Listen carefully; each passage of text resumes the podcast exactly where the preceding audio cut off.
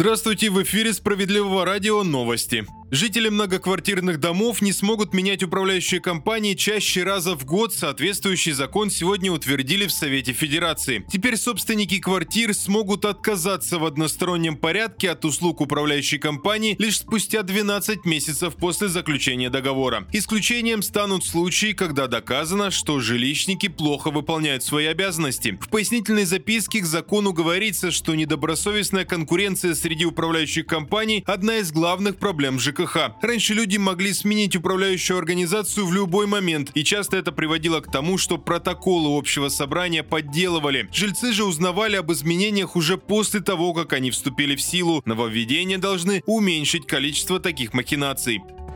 Банкротом могут оставить ипотечное жилье. Законопроект уже поддержали в правительстве. Согласно ему, банк-кредитор сможет попробовать, грубо говоря, договориться с должником, составить план реструктуризации долга или же вовсе заключить мировое соглашение. Есть и условия для сохранения квартиры. Важно, чтобы она была единственным жильем, а до процедуры банкротства гражданин исправно вносил необходимые платежи. Авторы законопроекта считают, что это поможет поддержать тех, кто внезапно оказался в сложной жизненной ситуации ситуации. Квартиры в России не становятся доступнее, и большая часть из тех, кто вынужден признать себя банкротом, не справляются именно с ипотеками.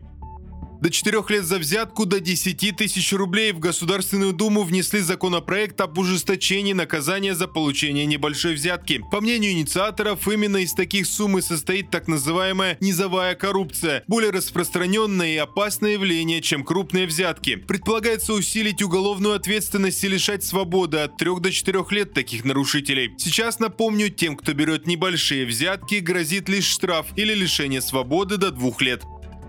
Продолжает выпуск новости Центра защиты прав граждан. Почти 5 миллионов рублей удалось получить семье из Амурской области благодаря работе наших специалистов. Все началось после потопа в селе Владимировка. Дом Александра Иванова полностью затопило. Стихия уничтожила имущество, участок. Люди рассчитывали на помощь со стороны государства, но чиновники отказались выплачивать компенсацию. Сослались на то, что семья якобы постоянно там не проживала и нет акта обследования жилого помещения. Оказавшись безвыходной ситуации, Ивановы обратились в Центр защиты прав граждан. Для скорейшего решения вопроса правозащитники подключили депутата Справедливороса Кирилла Зимина. Прокуратура провела проверку после депутатского запроса, подтвердила, что семья проживала в уничтоженном доме, администрации внесли представление. Но самое главное, дом признали аварийным и не подлежащим восстановлению, а семье наконец-то выплатили компенсацию на приобретение жилья более 4,5 миллионов рублей. Очередная победа Центра защиты прав граждан наши специалисты работают по всей стране и оказывают услуги бесплатно. Благовещенский ищите нас на улице Лазо, дом 2.